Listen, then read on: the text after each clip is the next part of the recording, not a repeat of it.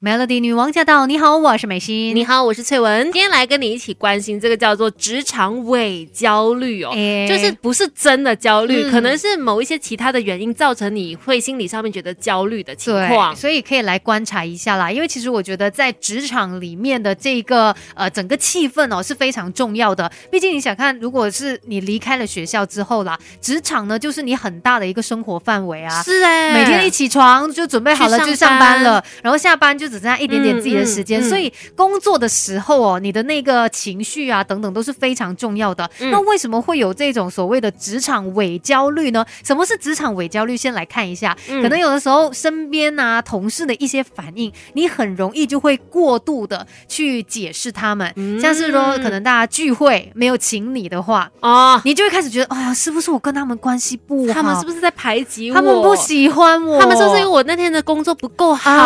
然后。可能主管，尤其是老板跟你说一些话的时候，更容易会有这种伪焦虑，就会觉得是一种过度诠释。其实人家可能没有这个意思的，但是你已经想了很多很多，可能甚至下结论了。对，所以呢，要主动的去解决这个问题啦，要来处理你的职场伪焦虑。嗯，那等一下来告诉你哦，到底为什么我们会有职场伪焦虑这一些状况？是的，Melody，好知识一起分享，让我们把每一扇世界的门都打开。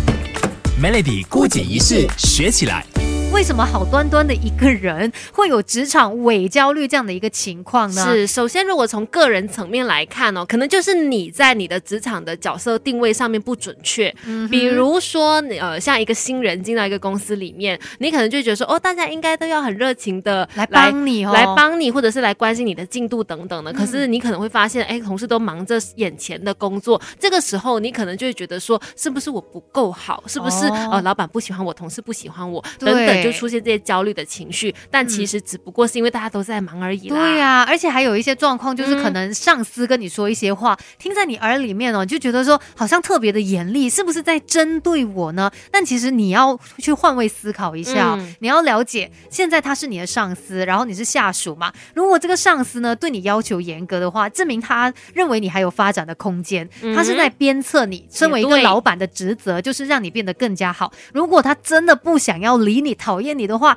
他就完全都不会给你任何的建议，就放你在那边自生自灭了。对对对，所以老板还在骂你的话，你还是要有点小庆幸，说老板还是关心你的啊。那这一个呢，就是因为你个人这个职场角色定位不准确，才会有这种职场伪焦虑。嗯，再来第二个呢，就可能你的工作进入到一些可能觉得瓶颈的时候，那你有一个负面的情绪嘛？这一些负面的情绪呢，就让你会不小心过度的去诠释别人对你的一些态度，因为可能你都已经在瓶颈。了嘛？你也想要变得更好，可是你没有办法逃出你现在所在的一个困局嘛？那这个时候你很容易就会觉得说，哦，主管会不会针对我？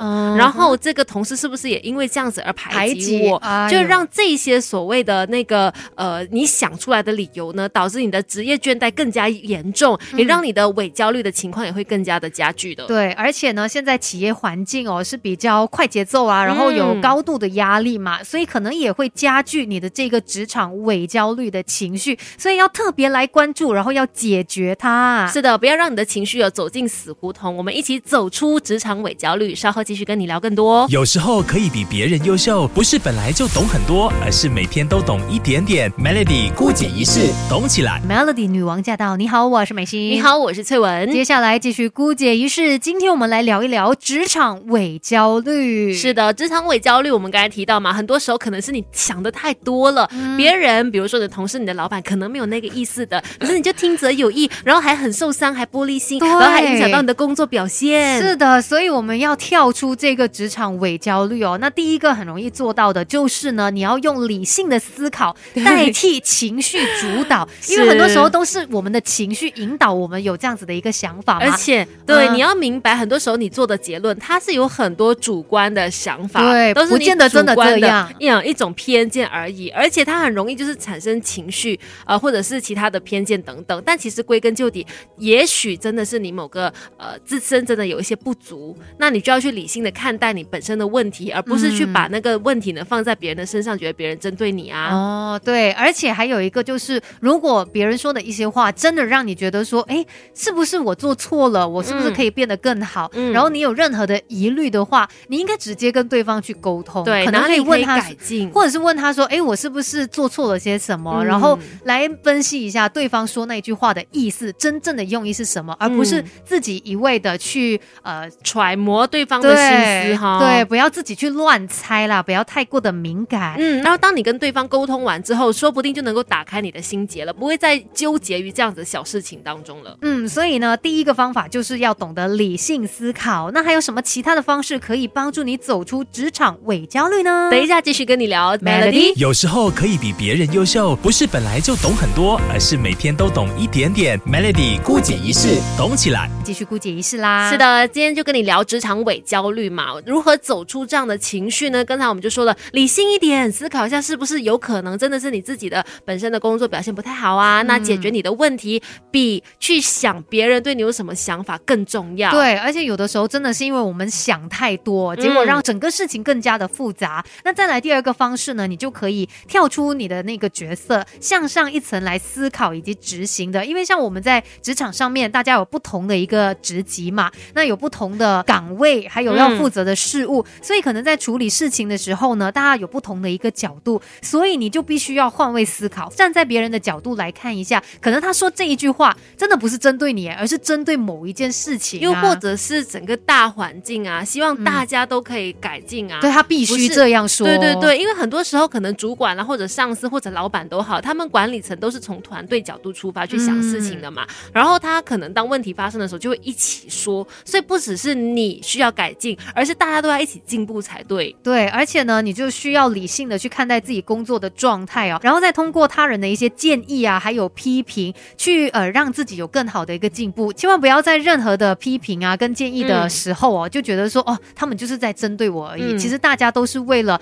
让整个事情可以变得更好。嗯，我觉得向上思考是一个很好的思考方式，就是你可能会借着这样子用换位思考的方式呢，其实也可以让你整个人进步的，你就不会永远只是一个员工视角，你也懂得用老板的视角来看看这个公司的运作方式有没有更好啦，或者用管理层的方式去看待问题，对，那你就会其实你本人也会有所进步。对呀，会更加的宽阔，而不是这么的狭窄的。所以呢，不要总是觉得是老板或者同事在针对你哦，站在他们的立场想了之后，你就会发现，哎，是必须这样子的。是，那稍后继续跟你聊职场伪焦虑这回事。有时候可以比别人优秀，不是本来就懂很多，而是每天都懂一点点。Melody 孤姐仪式，懂起来。Melody 女王驾到，你好，我是美心。你好，我是翠文。接下来继续姑姐仪式，今天我们来聊一聊哦，关于这个职场伪焦虑，你一定要正视它，而且呢，要懂得去处理它，要不然呢，你在工作的时候，可能真的会觉得非常的烦心，是，甚至会因为一些情绪让你忽略掉工作上面的一个成效。对对对，抛弃掉不必要的这种职场伪焦虑很重要哦，因为它也是一个可以让你走出舒适圈，然后不断挑战自己，